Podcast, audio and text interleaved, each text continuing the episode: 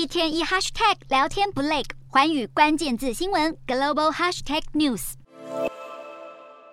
布吉纳法索爆发今年第二起军事政变，年仅三十四岁的军事强人卓尔，九月三十号推翻了今年一月才上台的军事强人总统达米巴，让国家再次陷入动荡。随着前总统达米巴有条件下台，在经过两天的僵局后，逃到多哥共和国，执政军方五号正式宣布任命卓尔为总统。称他将致力保障国家独立、领土完整和国家的延续。支持政变的民众接连发起暴力的反法示威，示威者要求法国退出布吉纳法索，甚至高举俄罗斯国旗，高呼支持俄罗斯的口号。外界普遍认为，亲俄的卓尔很可能仿效非洲法语区其他脆弱的政权，远离前殖民大国与传统盟友法国，改和莫斯科建立密切关系。